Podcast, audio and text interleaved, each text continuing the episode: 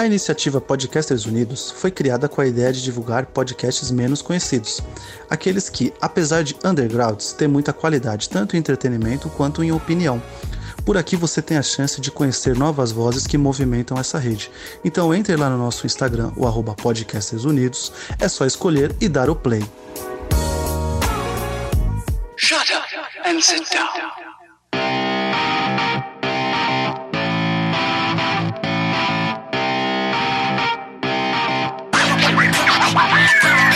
Elementar, meu caro ouvinte, está começando mais um podcast Elementar. Eu sou Natiel Silveira e hoje estou aqui com Camila Barreto. Isso mesmo, eu, Camila Barreto.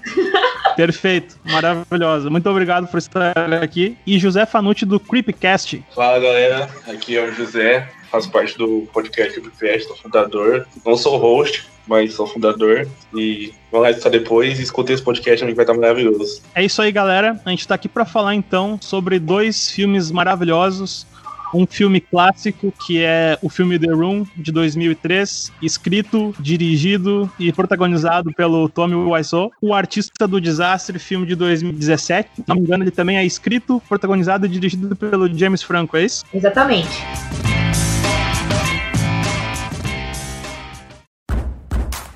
Hit her. It's not true. I did not hit her. Oh, hi, Mark. Lisa, Lisa, you're tearing me apart. You know what they say. Ok, então vamos, vamos começar pelo filme lá de 2003, né? Esse filme que, teoricamente, em tese, ele. Teoricamente, ele, ele, ele até é ele é uma tragédia shakespeariana. Uh, de, de, em, de forma geral, assim, qual é a, a impressão que vocês têm desse, desse filme de 2013? Vocês gostam, desgostam? Vocês, vocês acham legal, engraçado, cansativo? Falem aí. Cara, eu acho um filme maravilhoso. Por quê? Porque, cara, é uma. É um filme que consegue ser tão ruim que é bom, tá ligado, velho? Eu amo The Room, tá ligado? Aliás, The Six tendo preso o Airbox. E, cara, merece várias palmas, porque é um, o Tommy nunca tinha dirigido nada, pá, não sabia atuar e fez essa obra de arte. Eu concordo com o nosso amigo, mas eu tenho umas ressalvas. Eu acho que é só um devaneio de um cara com uma visão super linda de cinema e tudo mais, fazendo uma parada totalmente original, cara. Eu gosto do filme por causa disso, que ele é original em todos os pontos. É engraçadíssimo as cenas. Eu acho ele que você assiste pra você ficar bem o dia todo. Você fica numa leveza, você fica leve. É um filme que acho que essa não seria a, a ideia do Tommy, mas assim foi o que virou para muita gente um clássico cult de conforto, assim, você assiste fica tranquilo. Não, eu, eu, eu, boto muita fé nessa percepção, mas em mim não surte o mesmo efeito. Eu assisti ele, ele hoje e, de fato, ele é muito engraçado, só que eu, o final, ele ainda me deixa triste, cara. Eu ainda sinto a dor pelo, pelo que acontece lá com o, com o Johnny. Ah, então ele me deixa um pouco, um pouco melancólico ainda, mas sim, ele é, muito, ele é muito divertido. Eu gosto muito, muito desse filme também. Como foi dito, ele é muito original e muito autêntico e ele tem uma coisa muito específica que é meio que essa ingenuidade, assim, de uma umas coisas muito, muito dramáticas que acabam sendo tão ridículas que, que, que tão vergonha alheia, assim, que fica uma coisa boa de, de engraçado, sabe? Então acho que mas, ele tem todo é... esse. Diga. Então, mas é isso que eu acho, que a gente vai vendo o filme, e depois quando a gente sabe qual é a história que acontece por trás do filme todo, pela visão do James Franco, que é o filme que a gente vai falar logo em seguida, é que na verdade pode ser praticamente a vida do Tommy sendo retratada no cinema, assim,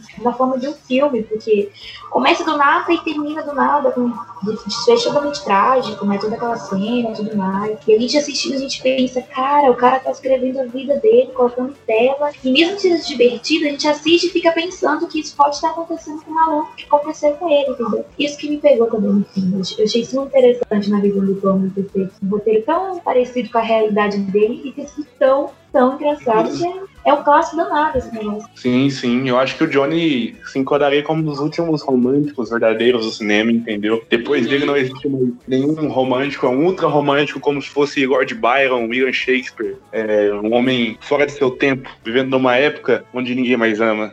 É isso aí.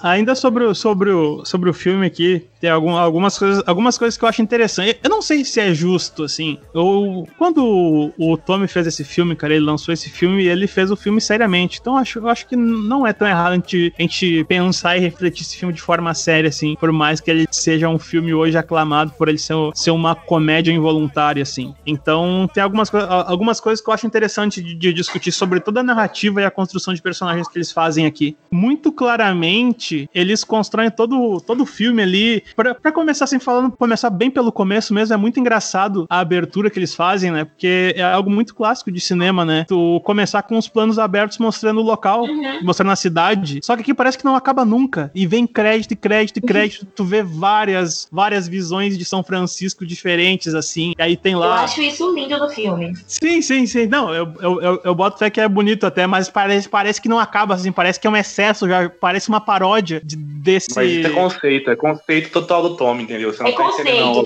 exatamente. É conceito do Tom. A visão dele cara, é baseada nos filmes dos anos 90, cara. É totalmente anos 90 a base eu Vou, eu, vou te dar um, eu vou te dar um exemplo, vou te dar um exemplo muito, muito claro sobre isso. Quando Van Gogh, talvez é o maior artista da época dele, ninguém comprava os quadros do cara, falava, chamava ele de doido e tal. Hoje ele é aclamado, entendeu? É o Tommy, velho. O conceito dele ninguém vai entender nunca. Temos um fã convicto de Tommy Wiseau. Acho lindo. Ok, eu gostei, gostei da, gostei da justificativa de vocês, mas ainda assim eu já começo a achar graça ali já. Já começa o. Ele, ele liga, ele, ele já dá um clique ali, assim, de que isso aqui é alguma coisa diferente. Fica ali uns 5 minutos mostrando diversas visões de São Francisco. E só, e só pra fazer um, um parênteses aqui, só pra uma, ficar aí uma recomendação sobre São Francisco, ele ostenta bastante, eu acho, eu acho que dá pra, dá pra dizer que ele ostenta bastante a cidade de São Francisco. Eu queria só aproveitar o gancho pra deixar uma, uma, uma recomendação, e no meu entendimento dos, dos, dos filmes que eu já vi, é o filme que melhor trabalha com a cidade de São Francisco, que é justamente um filme Sim. chamado The Last Black Man in San Francisco. Essa é a minha, é a, é a, minha sugestão. É um filme da, da A24 que foi lançado em 2019. É um filme muito legal, é um filme que fala sobre o lance lá de gentrificação, sobre racismo. É um filme bem legal mesmo, então fica a dica aí. Mas o, de fato, é, aqui também. Diga, diga. Pra quem não sabe também, o São Francisco é base do, dos mesmos movimentos gays também e essas coisas. É uma cidade muito importante, uma cidade, é, como dizem os Estados Unidos, né? é, o pessoal acha que, ele, que é uma cidade até muito progressista, entendeu? Para os moldes americanos, que São Francisco teve esse negócio movimento negro, movimento gay, é muito importante na cidade, entendeu? É uma cidade também muito reconhecida, é a cidade do, do, dos maiores times de futebol americano, que é o São Francisco 49ers. E, uhum. cara, for aí, visite São Francisco, é uma cidade muito bela, entendeu? A ponte Golden Gate é da divisória dela de Oakland, cara, é maravilhosa a cidade. A gente também tem como, tem como referência Vertigo, né, que é do o Hitchcock, que é lindo. É, é gravado em São Francisco do Chile, né? Nem lembrava mais disso é gravado é. em São Francisco, né? E tem aquela assim, temática dela no Rio e tudo mais. Então, assim, São Francisco tem uma memória muito ativa em cineastas populares, assim, em diretores. Acho que o Tom pegou muito essa referência do lindo de São Francisco, todos aqueles planos perfeitos, e colocou na entrada lá, na introdução. Eu acho muito bonita. As cenas do filme são lindas. Eu adoro uma cena dele específica, que é ele no bondinho, sabe? Andando pro São Francisco dentro do bondinho, e a fotografia ah, sim, perfeitinha. Sim muito linda aquela cena. Eu vou tirar um print, vou colocar como papel de parede de alguma rede social minha, porque eu adorei aquilo. É muito ah, é. Ainda sobre essa construção solar da cidade, uma cidade bonita e tal, isso tá intrinsecamente ligado à construção do. Eu, eu, ia, eu ia, dizer que era a construção do protagonista, mas o, o Johnny não é o protagonista. Ele ah. parece ser o protagonista, mas ele não é, né? A, é a Lisa que é a protagonista do filme. A, a história é sobre ela. Acaba sendo sobre ela. Mas eu, eu tava falando antes da construção de personagem. Toda a apresentação que nos é feita de, de Johnny e Lisa é para que a gente entenda que ele é um cara muito legal, que ele é maravilhoso, que ele é é um cara ultimate gentleman, assim, perfeito, e que ela é uma escrota do caramba, assim, é uma interesseira maquiavélica que já vem de berço essa coisa de, de ser uma pessoa interesseira, e ela é super malvadona, assim, sabe? Isso eu acho meio, eu, eu acho meio bizarro, assim, nessa construção de personagens. Porque tudo que aparece ali, o Tommy é um cara super, o, eu me confundo, o Johnny é um cara super solar, todo mundo adora, adora ele, ele vai lá, o pessoal do, já conhece ele, ele dá tchau pro cachorrinho, e aí, tipo, uhum. ele, ele, ele tenta construir esse cara como como o cara perfeito, em contrapartida a Lisa, teoricamente, nessa história que é a vilã, tudo, tudo, tudo de ruim tá em cima dela. E até mesmo na construção do, do romance que ela acaba tendo com o, com o Mark, ela também é colocada como essa pessoa incisiva, tipo, ah, o cara tava lá de boa e ela que foi lá e seduziu e, des, e des, desvirtuou ele. Eu acho meio bizarro essa, essa vilanizada, assim, porque, sei lá, tem um, uma coisa ali meio misógina, parece. Sem, que, Cara, sem querer eu, levantar uma é, grande mas, discussão, mas tem isso. Pode até ser misógico, entendeu? Mas como, como, como dizem, as guerras, é, as histórias das guerras se fazem por quem venceu, entendeu? E a gente nunca vai saber a perspectiva da Lisa e sempre do Tommy, porque o. Do Tommy não, do. Esqueci o nome do personagem agora. Deu branco, galera, deu branco. Mas Johnny. sempre vai ver do Johnny, isso, a gente sempre vai ver a perspectiva do Johnny. Porque é um filme feito pra ele, é um filme desejado pra ele e tal. E eu disse que talvez o Johnny seria um dos últimos Shakespeareanos, entendeu? E em Shakespeare a gente não vê esse contraparte da mulher horrível, dessas coisas assim, entendeu? E o Johnny fez isso ser diferente, entendeu? E como eu, eu, o Tommy foi escrever o, o Tommy ou o Johnny, entendeu? Então ele colocou assim: bem, eu vou escrever minha história, e como eu reescrevi minha história, eu vou ser o herói, entendeu? E a forma dele ser o herói foi, foi gratificante, entendeu? É, pode até ser misódico, misógino aos olhos, aos olhos de várias pessoas, mas como eu disse, a, as guerras se fazem por quem venceu, e no caso, o Johnny perdeu, mas ele contou a história dele. É, mas aí que eu, que eu entro na ideia de que o filme é toda uma visão do que aconteceu na vida do Tommy, assim. Sempre vai ter essa visão na minha cabeça, porque se você for assistir bem, todo mundo que tá, vai falar sobre o Tommy no filme, vai falar com a Lisa, é sempre enaltecendo ele, dizendo quanto ele é maravilhoso, sempre a Lisa como vilã. Eu não vejo como um tom de misoginia, assim. Eu vejo mais como a visão de um cara que teve o coração partido pra caramba e ficou muito triste. E é isso, assim. O desejo final do filme talvez seja o desejo intrínseco do Tommy que não se realizou. A gente sabe que ele tá aí até hoje. Mas, na minha visão, acho que é só uma visão totalmente é, de coração partido do Tommy na hora que escreveu o roteiro.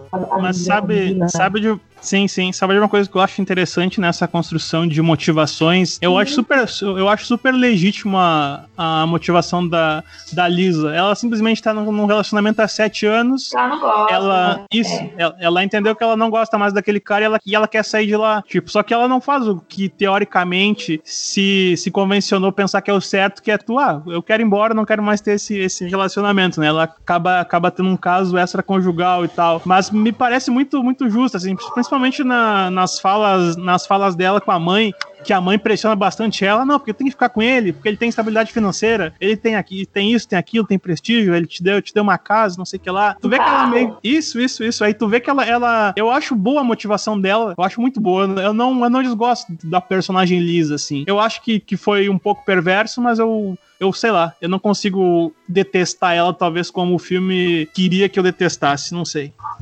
Eu também não consigo não gostar da Lívia. Eu acho que se eu tivesse um relacionamento que eu não gostasse, mesmo ele sendo um homem maravilhoso, que é pintado no filme que o Johnny é, é talvez eu não conseguiria esse relacionamento. Você vê que tem o Mark dizendo pra ela continuar, você vê a mãe dela pedindo pra ela continuar um relacionamento por causa de todos os mordomias que o, o Johnny dá pra ela e tudo mais. E ela se vê totalmente perdida. Ela, não consegue abrir mão de uma coisa muito boa que o Johnny é pra poder atrás da felicidade dela com uma outra pessoa. E aí essa visão é muito complicada. E eu gostei muito que o Tom conseguiu fazer isso de uma forma que, mesmo pintando a Lisa como vilã, pessoas que têm entendimento e assistem, sente tudo que ela tá sentindo e consegue ficar a favor da Lisa em certo momento. Assim, tem um momento do filme que você para e pensa, pô, ela tá certa. Ele concorda e tudo mais. Aí o Johnny começa a virar um pouquinho de vilão, assim, na cabeça de algumas pessoas e tal. Mas a minha visão, para mim, o filme é basicamente a vida do Tony. Eu, eu só consigo ver isso. Sim, sim, sim, realmente. Uh, vamos falar, falando um pouquinho agora aqui do. A gente tá falando sobre o filme, mas. Aham, sim, sim. Uh, chama muita atenção ali na, nas, na, nas primeiras sei lá, 30 minutos do filme que eles têm várias cenas de sexo, né? Em várias cenas uhum. de sexo. São umas cenas bizarras, assim, cara. Porque tem toda uma, uma estética. O, o filme, ele, ele, ele tem toda uma estética naquelas cenas que pré-antecedem a cena de sexo. E aí, por estética, se entenda a iluminação, enquadramento e trilha sonora. Quando vai pra cena de sexo, muda uma chave, assim, ó. E eles fazem tipo um videoclipe. É bizarro, muda uma música, entra uma música meio, sei lá, meio romântica, meio sensual. E aí fica uma, uma uma, uma luz meio soturna, mas que ao mesmo tempo tá, tá di, direto neles, assim. E é muito bizarro essas cenas, que elas demoram, assim, é bem, é bem engraçado não, e é bizarro é mesmo. Não, é um pouco constrangedor de assistir, né? Eu, eu me senti muito constrangido assistindo, mas eu achei extremamente divertida, cara. Você consegue entender como que isso é uma coisa na cabeça do Tommy, assim, uma coisa que ele queria colocar, porque ele sabia que filme naquela época tinha muitos sucesso, então, lá, vou colocar um monte também, fazer um vídeo de anos 80, anos 90, uma visão totalmente lúdica, bonitinha na cabeça dele. Foi o que nosso amigo falou. Ele é o último romântico, assim, daquele afriteiro, descendente de Shakespeare, assim. É, é, muito legal a cena da Rosa, da Lisa nele, demais. Cafona pra caramba, é né? Muito lúdico. Cafona, mas quando você assiste, você pensa, porra, é isso aí. É isso que a gente tá vendo. É... Eu gosto dessas cenas, assim e não explícitos. Eu gosto porque elas não são explícitas, elas são extremamente românticas, assim, extremamente românticas. É, mais tarde a gente vai comentar um pouco por essa cena, pela perspectiva da produção, ela é muito engraçada, né? Mas enfim, isso é coisa pra, pra depois. Mas é, mas sim, chama a atenção esses videoclipes de sexo e é muito, e é muita cena de sexo ali na, nos primeiros 30, 40 minutos do filme. Se não me engano, nos primeiros 40 minutos tem cinco cenas de sexo, quatro delas tem ali entre 13 e 5 minutos e uma delas tem, que é mais curtinha, tem um minuto. Então tem, tem bastante disso daí sim. Ainda sobre, o, sobre os, os, elementos aqui que, que compõem aí esse, todo esse cenário dessa, dessa tragédia shakespeariana aqui, né? A gente tem ali o, o Johnny, que tá, tá ali quase se casando com a Lisa, eles, eles moram juntos, e no prédio dele, deles ali tem o, o Mark, que é o melhor amigo dele. Tem uma figura muito, muito bizarra que é o Danny, cara. Esse cara eu não entendo da onde que ele tirou a linha de roteiro para inventar esse personagem, cara. Isso, eu nunca tinha, eu nunca tinha pensado nisso que tu falou, que tu falou agora há pouco, de, de grande parte do que está sendo contado aqui ser coisas que talvez o Tommy tenha vivido ou presenciado. Porque não tem uma, uma, uma outra explicação para um cara como esse, assim. O Danny, cara, ele é apresentado aqui na história como um cara que é um órfão e como o Johnny é um cara muito altruísta, ele, ele se sentiu tocado com aquele menino e meio que adotou, assim, simbolicamente ele. Ele paga lá o apartamento pro cara morar no mesmo prédio que ele. Ele é, ele é a figura paterna do moleque. Só que eles meio que tentam passar ele como se fosse um cara muito jovem. Só que o ator, ele tem uma cara de ter uns 20 e poucos anos já. E ele meio meio que tratam ele como uma criança. Então é muito, é muito bizarro, cara. E é, é muito bizarro essa relação que eles têm de, de uma intimidade, assim, porque ele é, tu vê que é um cara velho, ele é, é, é um cara de uns 20 e poucos anos. E aí o casal, né, o casal lá na sua intimidade vai pro quarto lá e, e namoro e beijo, quando vê o cara pula na cama no meio deles, cara. Aquele cara bizarro, bizarro, ele pula na cama e começa a fazer guerrinha de travesseiro com eles, assim, e tu vê claramente eles estavam ali num pré-sexo, assim. E aí o moleque chega na cama e pula ali, fica ali também, é muito bizarro esse personagem, meu. Mas ele, ele, ele rende boas risadas, assim. Ah, não, adolescente, tipo assim, meu pai, é um adolescente normal, entendeu? Que não, tipo, não teve eu posso dizer, não teve uma, uma experiência sexual, entendeu? Não, cara, não é um adolescente normal, não. Aquilo ali é uma bizarrice que eles escreveram no filme. O cara pula na cama no meio de um casal, velho. Como se ele como se fosse uma criança de uns 4 anos. Ah, meus pais estão na cama, eu vou, eu vou pular também. Mas aquilo ali é um cara de uns 20 e poucos anos, meu. É, é, bizarro, assim. Pra e tu vê que. Pra mim, a, melhor, a, melhor, a melhor visão, desculpa te interromper, a melhor visão de que ele realmente é um enteado que tem, tem 17 anos é quando ele vira e fala: Ah, tudo bem, eu vou poder ficar na cama com vocês, porque eu tenho que fazer dever de casa. Eu fiquei, gente, meu Deus, onde esse cara tirou esse menino, velho? Essa linha de roteiro, onde ele conseguiu introduzir. E, ah, eu fiquei muito esse, chocado quando o cara falou isso. E esse ator, ele tem uma cara de pervertido. Eu tô, eu tô batendo nessa tecla porque ele parece muito ter uma cara de pervertido. Ele fica olhando com a cara, assim, parece que ele tem alguma coisa perversa passando na cabeça dele. Alguma coisa muito sexual, assim, sempre na, nessa pegada, sabe? E aí é mais bizarro que lá primeiro, na frente. Primeiro, diga, diga. No primeiro momento, não sei se isso foi pra vocês dois também, ou pro resto do pessoal que tá assistindo a gente no primeiro momento, eu pensei que ele ia atacar a Lisa, assim, quando ele chegou, pensei que ele ia atacar, ia querer beijar ela e tudo mais. Tanto que depois tem uma cena que ele fala, que ele pede, será que eu posso te dar um beijo? E a, a Lisa, você é um pirralho, sei lá o quê, não sei o que, tipo, Sim, cara, cara é bizarro, ele, é, ele é tarado, ele é tarado, mas é que tá, ele, ele não é uma criança, se fosse uma criança, se fosse de fato uma criança interpretando um moleque de 10, 11 anos, tu pensa, ok, só que não é, aquele cara tem uns 20 e poucos anos, meu, por isso que eu acho bizarro, ele é, ele é um tarado, aquele cara é um tarado, meu, tanto que depois ele, fa ele fala assim, assim, bem na honestidade com o, com o Johnny, ele fala: Ah, eu preciso te falar uma coisa, eu tô apaixonado pela Lisa. é bizarro mesmo. é muito engraçado. Acho que o melhor personagem do filme roteiro é esse carinha, cara. Você fica o filme inteiro tentando Ele qual tem é a um- dele. e- Por que e- ele tá sendo introduzido nesse roteiro? Por que, ele tá, por que ele está fazendo parte desse filme? A gente E a todo assistindo Sim. e pensando nisso. E a cena que ele. Esse filme tem várias cenas que parecem umas sketches aleatórias que eles foram juntando assim. A, a cena que é é a primeira vez que aparece aquele terraço de CGI bizarro, que Uhum. ele tá lá e aí chega um bandidão, assim, é super estereótipo de bandido. O cara é super alto, forte, assim, com uma touca, com a barba meio por fazer. Ah, cadê meu Adoro dinheiro? Cadê meu cena. dinheiro? Aham, aham. E o mais engraçado é que assim, tem uma coisa que eu peguei. A gente pode ficar julgando o termo técnico do filme e tudo mais. Mas eu fiquei pensando, da onde aquele cara saiu se ele tá no terraço de um prédio onde todo mundo morre? Como que esse cara subiu com uma arma suave, ficou lá esperando o moleque? Então eu fiquei pensando nessa paranoia, disse, gente, cadê a continuidade desse aqui? Cadê a continuidade? Entrou-me. Eu fiquei me perguntando, porque ele, ele surgiu do nada, literalmente, assim. Ele E veio do cena- fundo e veio andando assim. E é bizarro que essa cena não serve pra nada. Em termos de. Tem, tem várias cenas assim no filme que, são do, que vão do nada pra lugar nenhum. Mas essa em especial, assim, porque ge- gera, tudo, gera todo um drama, assim. Tu vê que os atores eles tentam botar um drama que não existe ali. Chega a mãe, a, a mãe da Lisa e ela chegam lá chorando. E a velha, ah, mas como é que um cara com arma, como é que ele pode fazer uma coisa dessa? Aí o cara fica meio se fazendo pra dizer que tava usando droga. É muito bizarro, mas é engraçado, né? E é engraçado quando chega o, o, o- Johnny e o Mark e salvam ele também. Eu acho que só serve pra fazer comédia mesmo essas cenas. É, literalmente porque, até porque o, o Danny não tem nenhum estereotipo de que usa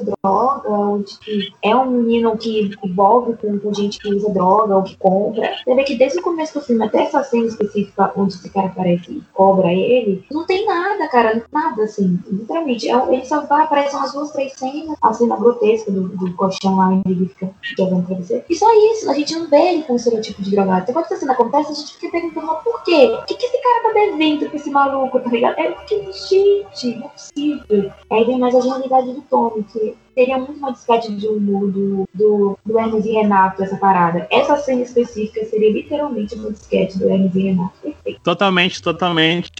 Uma, um outro pequeno núcleo que a gente, a gente já comentou por cima ali, mas é a, a mãe da Liz e a Lisa, né? Ela tem umas conversas bizarras, a- além de todo aquele lance de, de, de ser interesseira e tal, e de tentar forçar a guria a ficar com o cara pelo, pelo bem dela e tal. É muito bizarro, assim, uma linhazinha, tipo. Não, a, Diga. a mãe da Lisa só teve, só teve boa influência pra essa, pra essa garota, entendeu? Ela teve quatro, cinco esposas. É, é um projeto horrível, é, muito grande. Mas, inclusive, ela fala pra filha dela que só ficou com o pai dela por interesse, eu acho, não é? Me relembra essa parte. Sim, ela fala isso mesmo. Então, então é um projeto perfeito de mãe, entendeu? Ela, ela ensinou a Lisa conselhos maravilhosos. Não, mas eu, eu, eu ia chamar atenção para que é bizarro, porque deveria, deveria ser algo impactante a tua mãe chegar e dizer pra ti, estou morrendo, descobri que eu tenho um câncer de mama. Só que pra elas ali não faz diferença nenhuma, principalmente pra Lisa, é algo indiferente, assim, é muito estranho. Inclusive, cara, em 2003 já, em 2003 já tinha tratamentos, acho um pouco avançados de câncer. Acho que o câncer de mama já não era tão ofensivo assim. Acho que ainda é ofensivo, mas já tinha um tratamento já, acho que nos Estados Unidos mais que no Brasil. Então não seria tanto um perigo assim. Eu podia falar, porra, mãe, tratamento pra isso, tem quimioterapia, essas coisas, tá ligado? Mas, tipo, ela falou assim, ah, tá morrendo. E a filha falou, ah, beleza. É bizarro, é bizarro, mas é engraçado também. São essa- essas pequenas bizarrices que fazem esse filme ser, ser tão encantador, né? É, eu gosto muito Cara. dessa cena específica, porque simplesmente ela fala, eu tenho câncer de mama, eu vou morrer brevemente. Logo. Aí a Lisa, não, mãe, tudo bem. Ela continua com a mesma face, não mudou nada, não caiu uma lágrima, não expressou nenhum tipo de sofrimento, de tristeza. Ela continua tomando café dela tranquila. E isso é engraçado. Você não entendeu, daqui- Camila. Ela estava sofrendo por dentro, entendeu? A, a, a, a, por dentro, não era por fora.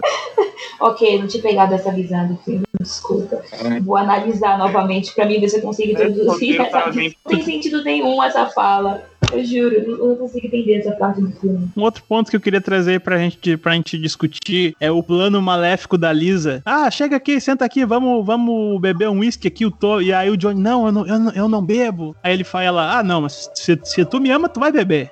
E aí ele bebe, né, meu, e dorme e, e sai contando pra todo mundo que ele bateu nela. Mais uma vez, Shakespeare, porque isso é um plano maquiavélico da Lisa, entendeu? É um plano horrível pra que todo mundo se vire contra o Tommy, porque ela percebe que o Tommy é um, um, ser bom de coração, quase um anjo na Terra, e o Tommy não, o Johnny. E aí ela faz esse plano maquiavélico para estragar todas as influências dele sobre São Francisco. Que não tem pessoa que ama o Johnny, não. É São Francisco inteira, desde o mendigo até o presidente, o prefeito da cidade.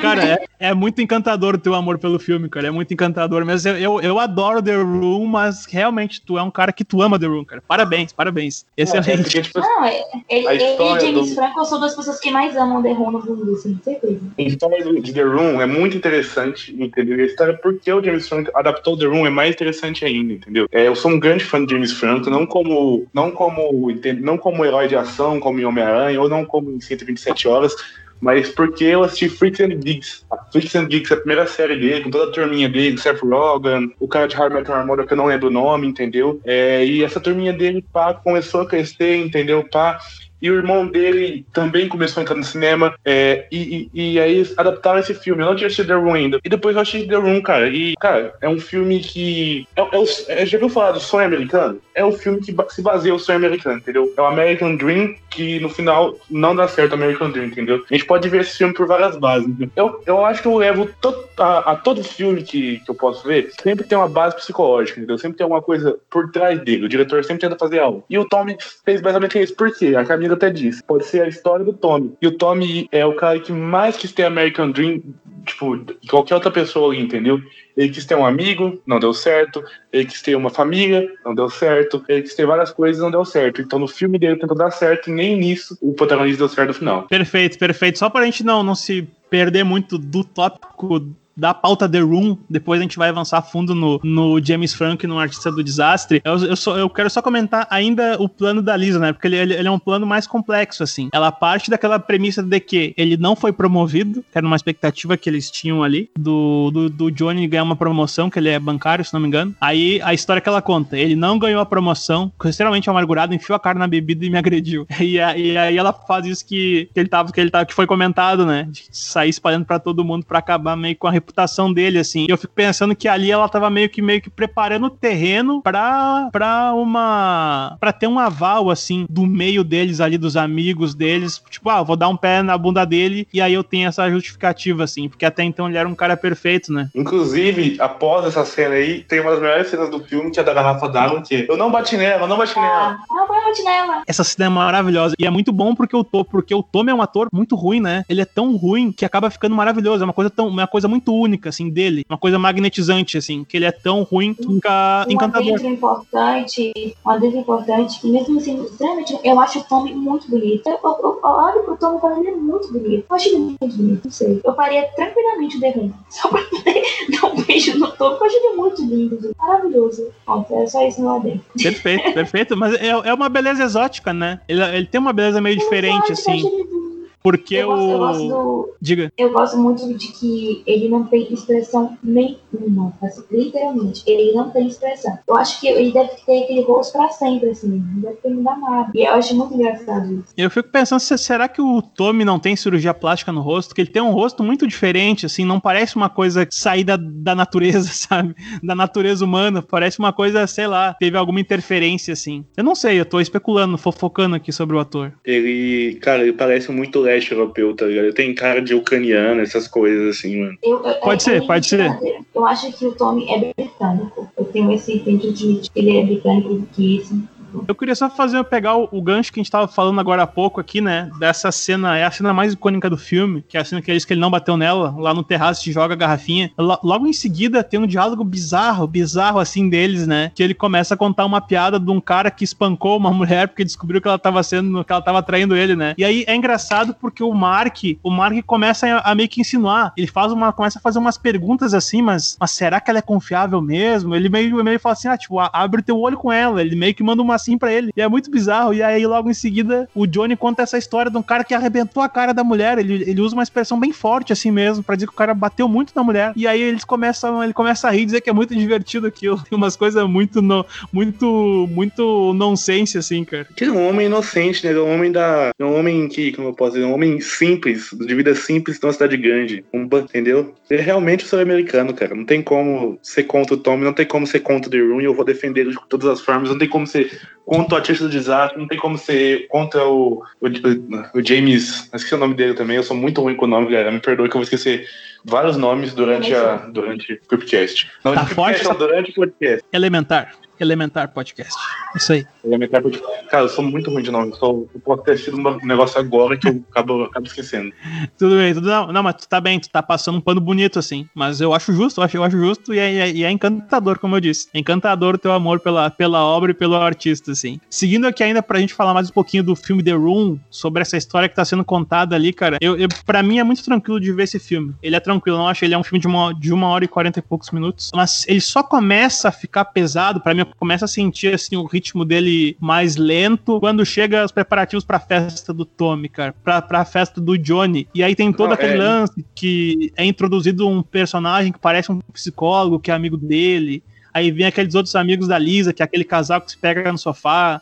E aí começa a ter toda aquela produção da festa. Ali começa a cansar, assim. Começa a vir umas pessoas aleatórias que, tipo, tu fica pensando, por que, sabe? Por que estão mostrando essa pessoa aqui pra gente? Inclusive, inclusive, é, é uma das melhores partes do filme, que é a parte dos estranhos fazendo sexo no sofá, entendeu? Que eles não, que a mulher, a mãe dele chega lá e tem dois estranhos fazendo sexo no sofá. Sim, cara. E é essa? Não me lembro. são os amigos da Lisa. e a Lisa fazendo Ah, sim, sim, sim, sim. e tal, eles chegam lá e estão fazendo sexo. E tem, tem um detalhe nessa cena, cara. Que o ator que faz esse carinha aí, que é o cara que tá fazendo sexo ali, ou ele é um ator brilhante, ou ele é um- uma pessoa muito ruim, escrota pra caramba. Porque o personagem, ele tem, ele faz umas caras e bocas assim, cara, que se é o ator interpretando um personagem escroto, babaca, tá perfeito. Só que eu não sei se aquilo é, é, o- é a natureza daquele cara, e ele tá ali meio de zoeira fazendo, ou se realmente é uma interpretação. Mas é bizarro aquele namorado, o namorado da amiga da Lisa, que ele é isso, assim, acho que ele nem tem nome, é o cara que esquece a cueca no sofá. Ele tem umas falas assim bizarras, os trejeitos.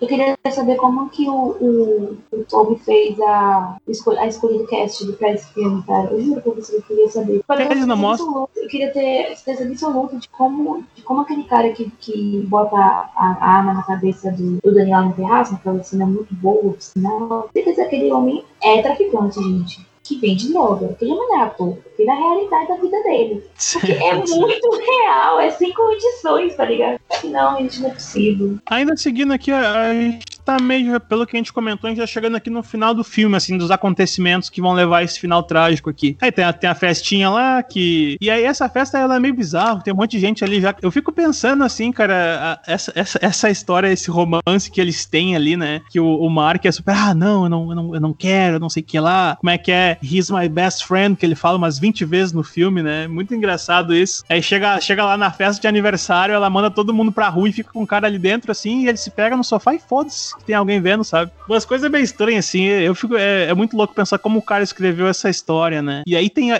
eu até, eu até agora não consegui entender o que, que motiva aquela briga deles lá. Que eles saem no soco lá, o, o Johnny e o. E o Mark. Eles saem no soco no meio da festa de aniversário. Ah, normal, velho. O Ele, ciúme da. Você acaba de descobrir, você acaba de descobrir que você, é- você Porra. tá sendo traído, tá ligado? Você, você quer descontar alguma coisa, desconta no Mark, entendeu? Ele não sa- Ah, lembrei, lembrei. Ele, ele não sabia ainda o. Ainda não tinha sido revelada a traição pra o Johnny. É o, o cara fica bravo lá com a, com a Liz e puxa ela pelo braço e ela dá um tapão na cara dele. É quando dá o tapão, todo mundo se vira assim, e aí o, o Johnny já, já, já intercede, assim, eles começam a brigar. Mas logo em seguida eles, eles já meio que revelam tudo, assim, meio que acaba a festa. E aí tem aquela, aquela coisa trágica, né? que ele fica super desconfiado, porque aí o Johnny fica escondido lá atrás de uma escada. É muito engraçado essa cena, porque tu tá acompanhando o diálogo inteiro da, da Lisa com a mãe dela, e só no final eles mostram que, o Tony, que o Tony tava lá atrás da escada agachadinho, assim. Muito engraçado. Aham. E aí ele grava, né? Ele grava uma ligação e essa ligação é triste, cara. As coisas que eles, que eles falam ali. Tipo, quando tu te coloca no, no lugar desse personagem, assim. Ah, é a tua companheira, a pessoa que tu gosta ali. Eles falam umas coisas bem perversas ali de. É mais, é mais a minha teoria de que esses pontos onde o Tommy tá muito vulnerável, ou que o Johnny tá muito vulnerável no filme, quando ele descobre a traição, quando ele fala que ele gosta muito do Mark, que ele gosta muito do Dan, esses pontos específicos de emoção que ele coloca no filme e no roteiro, me dá mais, me valida mais a ideia de que é baseada em alguns pontos da vida do Tommy em si, assim.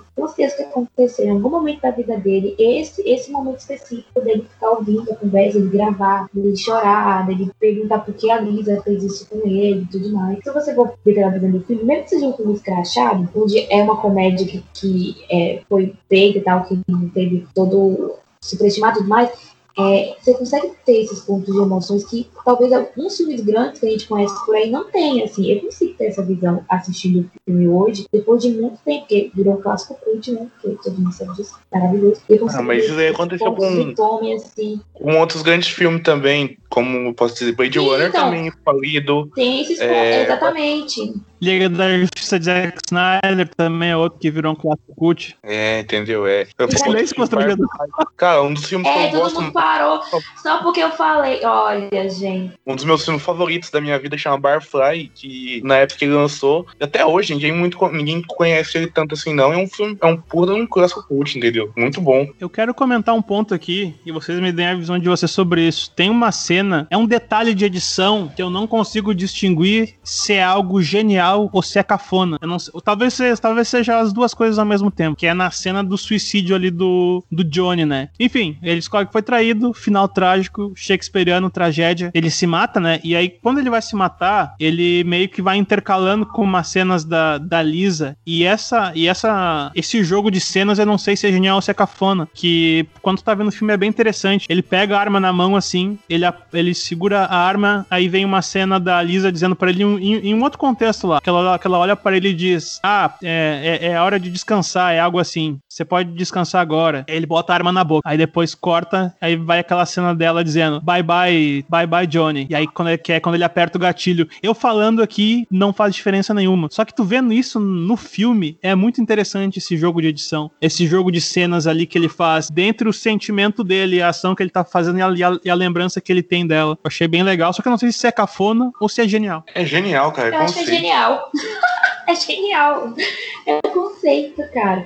Tu não vai ver uma cena dessa em nenhum outro filme do gênero ou nenhum outro mídia existente na face da Terra. Assim. É genial essa cena. Eu, eu gosto muito, cara. Eu acho um... que é muito, é muito a visão do Tommy, assim, é muito, é muito sentimental, é muito. É, Ó, eu vou, é muito retrato de uma sociedade e tudo mais. Vou, vou usar exemplos muito gritantes aqui nas minhas palavras para definir a cena, entendeu? Você reclama quando, quando o Gaspar Noé fez Irreversível de trás pra frente, ou quando o Christopher Nolan fez Memento de trás pra frente, ou quando qualquer outro diretor grande de renome faz alguma coisa intangível, ninguém reclama. Mas quando o Tommy é, faz alguma coisa relevante para o cinema, alguma coisa nova, uma edição de cortes maravilhosas, as pessoas ficam falando, será que é ridículo ou é genial? Entendeu? É genial, cara. É arte. É arte.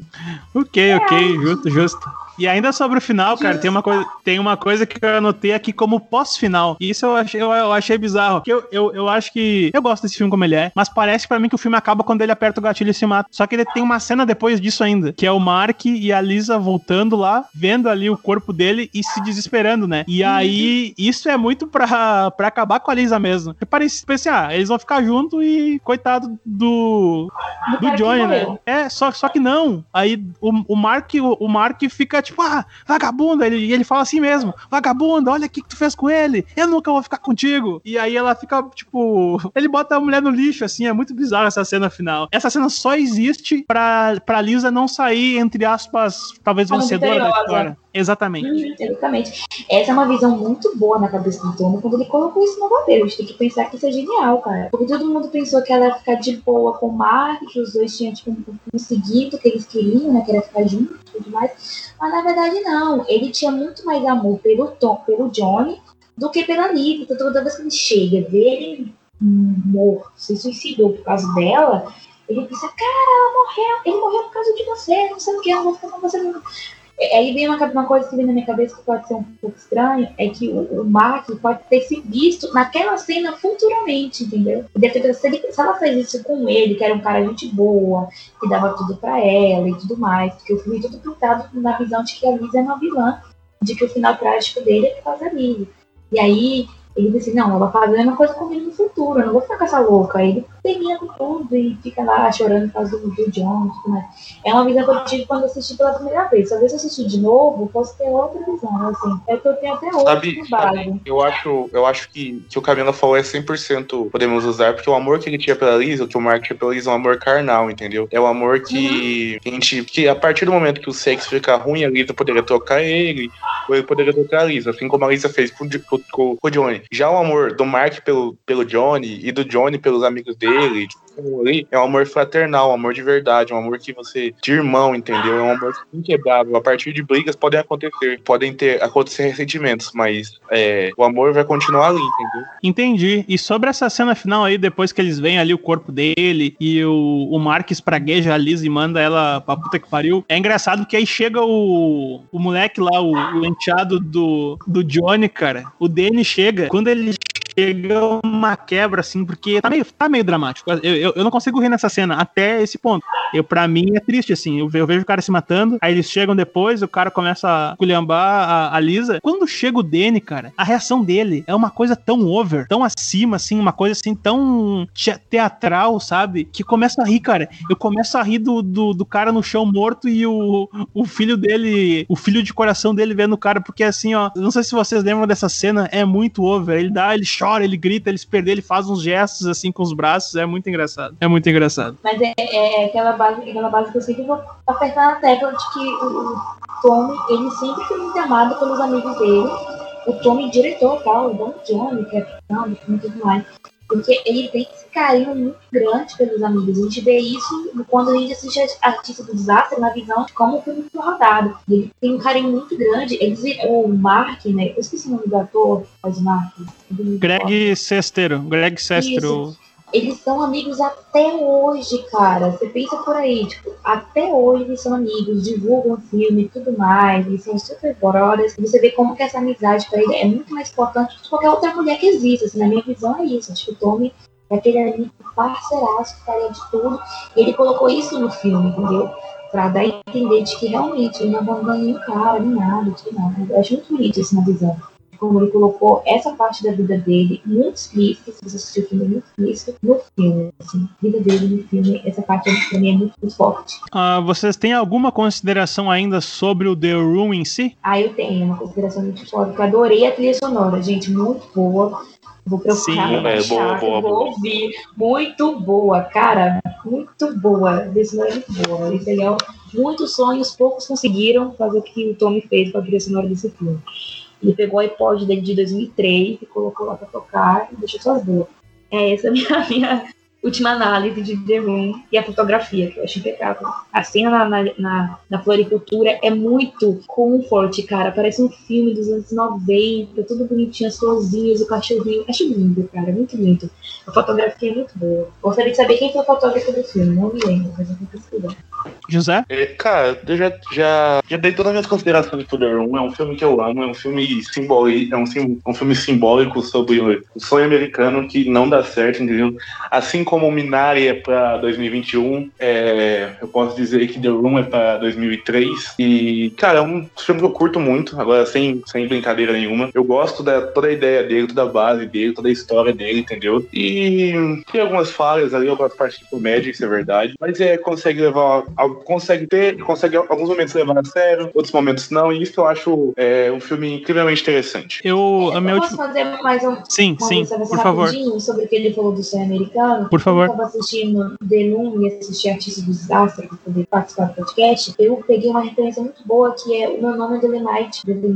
Ah, sim, sim. Do Ed Murphy. Esse sonho americano de fazer um filme do zero, tá ligado? Porque assim, você pega o Tom, um cara que não tem estudo nenhum de cinema, um péssimo ator, desculpa, ele é um autor péssimo, mas ele sonhava com aquilo, ele foi até o fim e conseguiu gravar o filme dele, lançou lá na sala de cinema, pagou para rodar o filme e tudo mais. A mesma coisa aconteceu naquele filme do Don Knight, aquela história que conta no filme. E é muito legal, cara. São dois filmes que a gente. Se a gente pegar Artista do Desastre, a gente vai falar em seguida, e pegar o meu nome do Night, a gente vê muita, muita, muita coisa em comum com aquele sonho americano de um cara que não tem dinheiro, que, quer dizer, Tommy tem dinheiro pra caralho, mas um cara que fez tudo na base do sonho dele de lançar um filme, porque ninguém acreditava no potencial do cara, tá ligado? Eu pensei, eu vou lançar essa porra, pronto, acabou. Isso eu gostava, eu gosto muito dessa perseverança do Tom, que talvez, assim. Só pra. Sim, sim. Só pra contextualizar, pessoal que tá ouvindo talvez não saiba, uh, teve lá no, no movimento Black Exploitation lá dos anos, dos anos 70 e 80 nos Estados Unidos, né? Filmes realizados por, por pessoas negras, para a comunidade negra. Teve um cara que ele era um. Isso, isso. Teve um cara que ele era um. Ele era um apresentador lá de, um, de uma casa de shows e aí ele começou a fazer piada, né? Ele era humorista, ele era comediante, assim, era maravilhoso, velho. Era esse cara. Isso, isso. Era o Rudy Ray Moore, né? Rudy, isso, de, deveríamos fazer um podcast especial sobre esse cara também. Nossa, era uma boa pegada a gente pegar, assistir o filme dele e fazer um podcast sobre isso. Ok, fica, fica aqui a, a recomendação. Eu, eu, eu, eu vi os dois filmes, cara. Eu vi, eu vi pouco tempo atrás até. Eu vi o Dolomite lá dos anos 70, do Rudy Ray Moore, e vi o filme do. Ed Murphy. Isso, do Ed Murphy de 2019. É isso. bem legal, é bem legal. É, é, é, é, tipo o artista do desastre, assim. É isso que, é, é isso que ela tava comentando. O cara quer, quer fazer um filme filme faz do jeito que ele sabe fazer, com os elementos que ele acha legal, e, e é isso daí.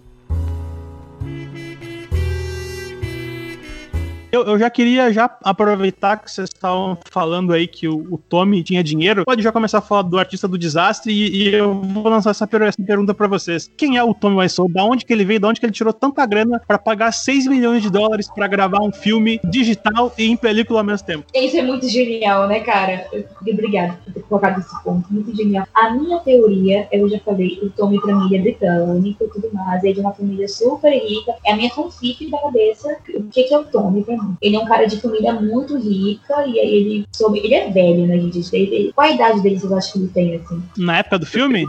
Na época do filme. Quantos anos você acha que ele tinha? Acho que tinha uns 35, 36 anos por aí. Porque, se eu não me engano, ele não fala, né, quantos anos ele tem. E até hoje ninguém sabe de onde veio o dinheiro, de onde ele veio. Eu acho que ele é de uma família muito rica. Os pais morreram, deixaram uma herança exorbitante pra ele. E ele tá aí fazendo uns bagulhos. Fez o filme dele com esse dinheiro que a família deu pra ele. As empresas, casas, no redor do mundo e tudo mais. A gente pode pensar que o Tommy é doidinho da cabeça, mas ele deve ter uma, um controle financeiro bem bom. Acho que ele só investiu nesse filme porque ninguém acreditava nele. Ele foi lá investiu porque ele acreditava nele. Ele, só isso, assim, minha visão. É que ele é rico pra caralho até hoje. Ele é milionário, ninguém sabe disso, mas eu tenho quase certeza. Fico me perguntando assim, né? Eu, após assistir o Artista do Desastre, eu tomei para mim que tudo que foi mostrado ali é o que aconteceu na vida real. O que vocês acham dali que é real e o que, que foi coisa escrita para ser uma história divertida de ver ali dos, dos, dos uh, do, do Tommy e do Greg se conhecendo, o Greg dando a ideia, ah, tá, se ninguém chama a gente para fazer o filme, vamos fazer o nosso próprio filme. Para mim, tudo ali é verdade, porque não, a gente não sabe o que aconteceu, então não sei como é verdade. O que, que vocês acham que é real dali, dessa, desse, desse filme que o, que o James Franco fez? Cara, sobre o filme do, do Artista do Desastre Pro The Room, eu acho que muita coisa deve ser verdade, entendeu? Porque o, o James o James Franco teve contato direto com o Tom House e com o Mark, entendeu? É, então eu acho que boa parte, a parte do Tommy eu acho que talvez pode ser, que o Tommy contou pra ele pode ser mentira, porque o, o Tommy, apesar de ele ser um, um, grande amante do cinema, ele também é um grande mentiroso, é um grande contador de lorotas, entendeu? Mas a parte que o, que o Mark, eu não lembro o nome dele, que é alguma coisa, pode me lembrar aí, por favor, a parte que faz o Mark. Ah, é isso, Greg, é, do Greg, eu acho que pode ser verdade, porque ele não tinha por que mentir, entendeu? Ele, após o filme, ele fez alguns filmes de terror, entendeu? Então eu acho que boa parte do filme é, deve ser verdadeira, e eu também fiz uma pesquisas também sobre o filme, então acho que o filme é bem canônico sobre a sobre a, sobre a obra. Eu acho que o que é real naquele filme é mesmo quanto o José colocou, acho que a história do Greg com o Tommy, pra mim, é, é real, porque o Greg podia muito bem desmentir isso depois, depois que não foi lançado de que não aconteceu dessa forma. A gente não tem nenhuma notícia disso, então pra mim acho que essa, essa parte é muito real. E as cenas do, da, da das gravações e tudo mais, do pessoal da produção, aquela cena icônica deles puto, porque o Tommy não conseguia fazer, fazer a fala do da Nina, eu não bati nela, eu não bati eu acho muito real isso também. É, eu acho que o James Franco, ele quis fazer uma visão de como ele acha que o filme aconteceu de verdade, assim. Acho que o Tommy deve ter dado umas lorotas pra ele, ele deve ter acreditado muito, ou se acreditou que deu muita bola, mas é, a minha visão do que o James Franco colocou em Artista do Desastre não é sobre fazer com que The fosse, um, fosse visto mais vezes e virasse espaço e tudo mais. É, é porque ele simplesmente é apaixonado pelo filme e ele quis fazer sobre isso. Ele disse, gente, esse cara fez esse filme 6, 6 milhões de dólares, essa porra. Vamos falar desse cara, esse cara deve ser muito maluco, vamos falar desse cara. E o James Franco sempre tocou essas ideias meio paranoicas da cabeça dele. E eu acho que poucas coisinhas são verdade. Só a história do Greg, pra mim, é uma coisa que eu volto, bato o pé e falo, é, acho que aconteceu dessa forma. É até boa a dinâmica deles, dos irmãos Franco no filme, mas eu não gosto da escolha do Dave Franco para ser o Greg Sestero, porque, sei lá, cara, ele é tão pequenininho. Eu, talvez eu, eu sei que eu, talvez eu esteja sendo ranzinza aqui, chato. Mas ele, ele é tão diferente do outro cara, porque o outro cara ele tinha um. Ele tem um porte de galã clássico, assim, sabe? Ele é lindo, meu Deus. O Greg é lindo, é. gente. O David Franco não é. Ele é pequenininho, baixinho, assim, o cabelo dele tu vê que é uma coisa pintada, mal pintada ainda. Eu acho, eu, o que eu acho, que eu, eu acho que o filme podia ter, ter usado do, do Zac Efron, entendeu? Porque o Zac Efron fez o Adão. Ah, sim, perfeito. O, o, o, o Greg Sestero. Sobre, sobre o fato de ter os irmãos Franco tomando parte, tomando assim, parte do filme tudo, é aquele negócio do sonho americano também. James Franco é um cara já conhecido pra caralho, ele fez altos filmes muito bons, assim, sou muito fã do James. E aí ele falou assim, gente, por que, que nós dois somos atores aqui em Hollywood? A gente tem uma reputação até boa aqui. Tá já fomos, eu já fui indicado ao Oscar, o James já foi indicado ao Oscar, né? Quando a Artista do Desastre foi lançado, já tinha sido indicado por 127 horas. E já tem uma reputação que a gente faz uma parada diferente, então ele pegou o The Room, que é um filme totalmente diferente de tudo que existe, assim, e falou assim, bora fazer. E aí ele topou e fez. Acho que tem muita indústria americana que tem que fazer o seu próprio filme, tá ligado?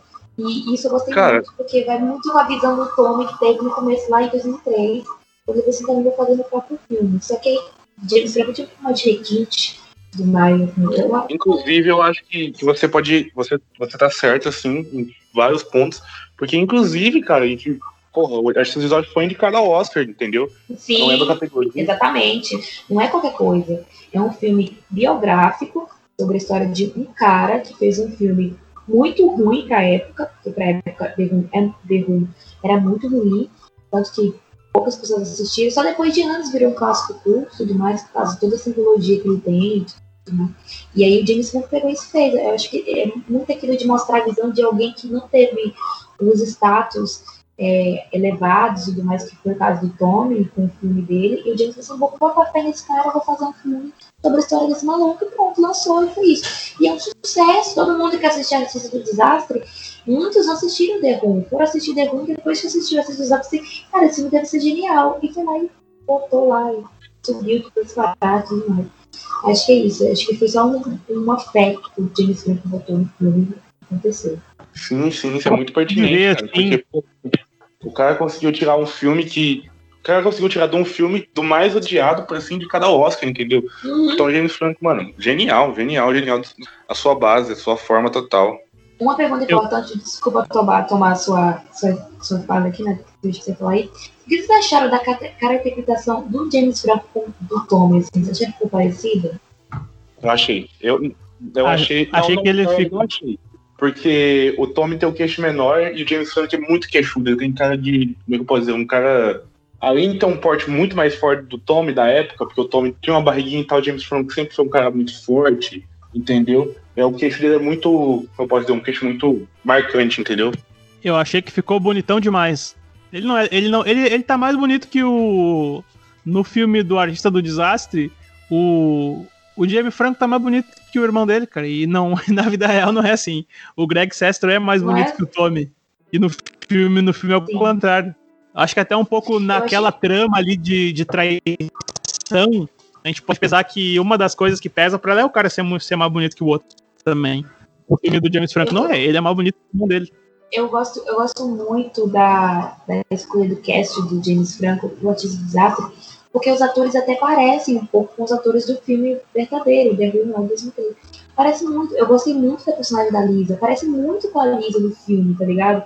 cara, é idêntica, parece que são irmãs, assim, são parentes. Eu achei muito legal esse, esse tato do James Franco em escolher o cast para ser o mais parecido possível com o do The Room. Mesmo que o Greg não pareça tanto, assim, o Greg realmente não tem nada a ver com o Greg Sesteiro lá do, do Room. Assim. Mas daí funciona porque eles têm uma. Eles, eles têm a dinâmica boa, né? Funciona porque tu vê que eles se entendem ali nas, nas mínimas nuances, assim. Isso aí funciona por isso. E a gente, e a gente vem de uma ideia de que, tipo assim, o James Franco, ele sempre foi menosprezado na, na academia, no cinema assim, atual naquela época, quando antes dos anos passados, e todo mundo, ninguém colocou muita pé em antes dos desastres quando foi indicado ao Oscar, assim, e, tipo, ah, gente, é só um filme do James Franco falando sobre o Room, que virou clássico e tudo mais. Ninguém botou muito, eu lembro que eu assisti essa premiação do Oscar, quando antes dos desastres foi indicado, e eu fiquei, o que, que, que, James Franco tá indicado? Como? Aí, quando eu fui assistir o filme, eu entendi porque é um filme sobre a indústria de Hollywood. Basicamente isso. É tudo que a Academia do Oscar adora, quando fala de Hollywood, quando fala do cinema independente, quando fala, quando fala de um filme que foi crachado e tudo mais. Hollywood adora essa ideia, assim. A Academia adora quando fala disso. E aí eu achei que o James Gunn foi pontual, né? Ele escolheu o filme certo, o cara certo para fazer uma biografia e lançar no cinema. Assim. Achei Isso é totalmente verdade, porque assim. a gente pode ver que Mank foi ganhou várias indicações porque é um filme sobre a academia, entendeu? É um filme uhum. totalmente sobre a academia e recebeu 10 indicações. Pena que não vai ganhar nenhuma. Eu espero é. que não ganhe nenhuma, né? Mente tá horrível. Desculpa, um adentro aqui aos ouvintes. Desculpa os fãs de David Lynch, mas Mank é horrível. Meu Deus, aquele filme é muito ruim. Pronto. Eu posso ser linchado na internet agora, mas Tudo bem, desabafou, desabafou. Eu queria, eu queria falando aqui sobre o filme do James Franco, ele é o cara do tá, tá falhando. Repete, repete. Perfeito. O que mais me encanta em Artista do Desastre é o caráter documentarístico dele, assim. Uhum. Porque eu assisti The Room antes de assistir o Artista do Desastre. Então o que, o que mais me agrada aqui, me encanta, é ver o por trás das câmeras. E uhum. ver como foi feito. E eu, eu, eu, tô acreditando na história que ele tá me contando, assim.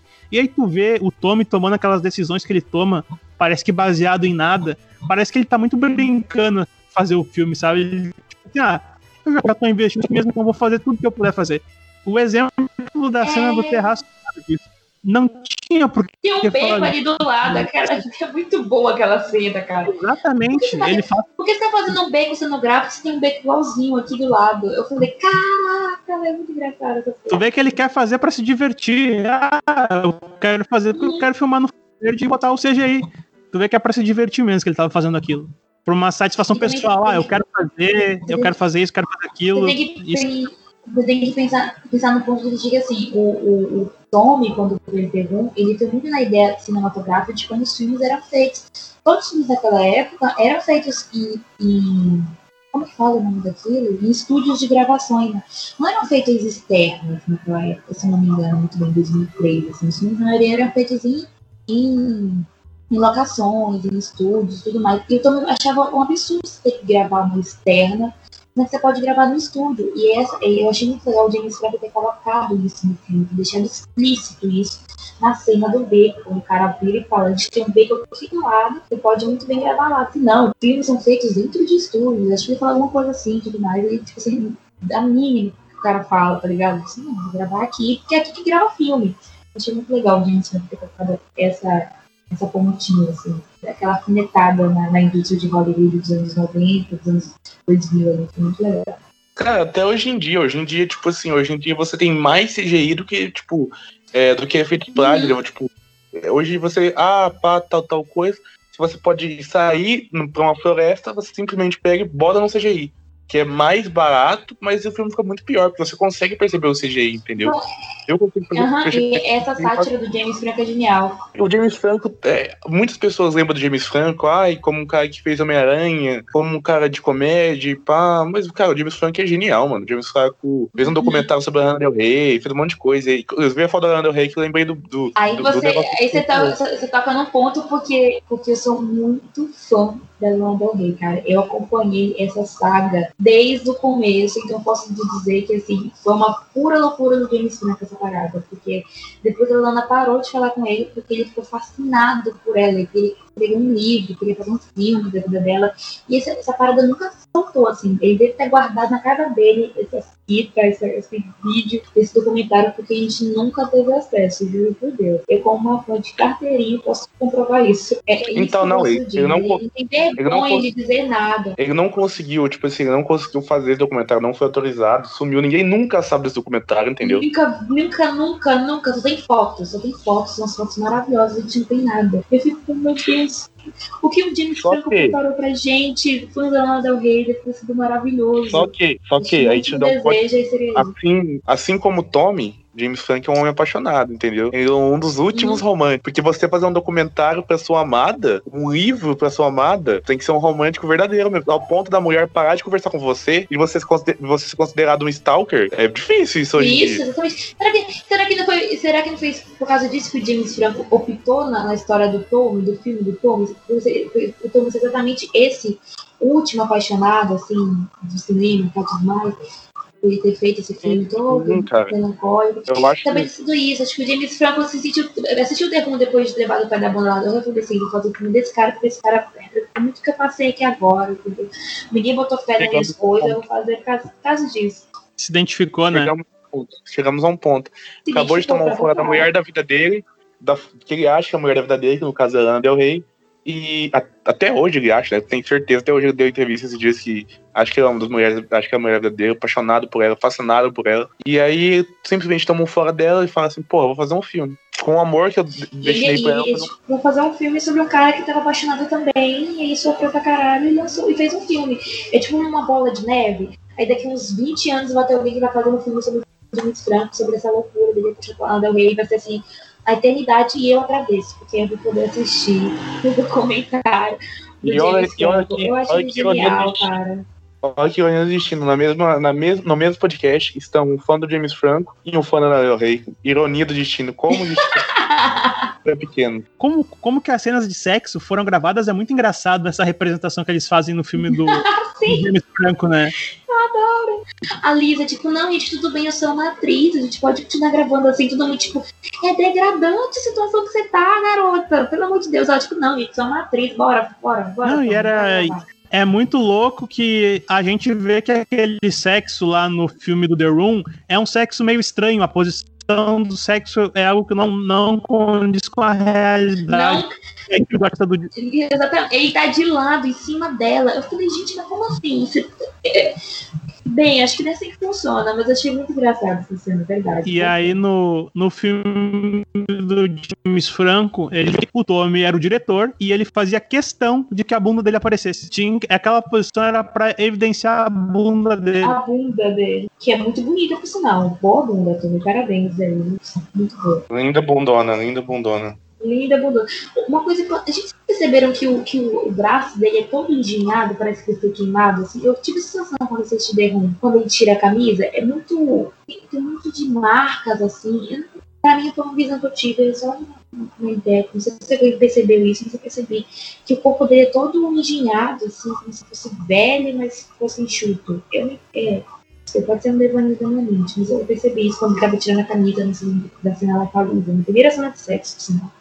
Pode ser, gente. Eu não lembro agora se, se realmente foi assim. Aquela cena quando o o Mark e o Johnny, eles saem para correr e eles estão com uma bola de beisebol, com, uma bola de futebol americano num parque. Aquela cena foi algo meio improvisado. Foi filmado, mas era um momento que na vida real eles estavam meio que brigados também, né? O Greg Sestero tinha gostado algum, algum conflito que eles estavam brigados e aí eles voltam a se falar meio que naquele dia e gravam aquela cena, né? É porque, né, se você não se lembra, o Greg, ele tinha uma, um teste para fazer parte da, da cena de uma série do do Brian Creston, lá aquela série antiga dos anos 90, que, dos anos 2000, que era uma comédia, que ele ia ser um lenhador. Aí o Greg foi pedir pra ele, pra ele tirar a barba, e o, o, Ela, se você é meu amigo, você, esse filme é nosso, esse filme é nosso, você tem que fazer comigo, você não pode simplesmente largar aqui para poder fazer teste de outra coisa. Esse aqui é nosso. E isso é muito legal, é aquele ponto que a gente colocou no começo, de que o Tom é muito amigo. E se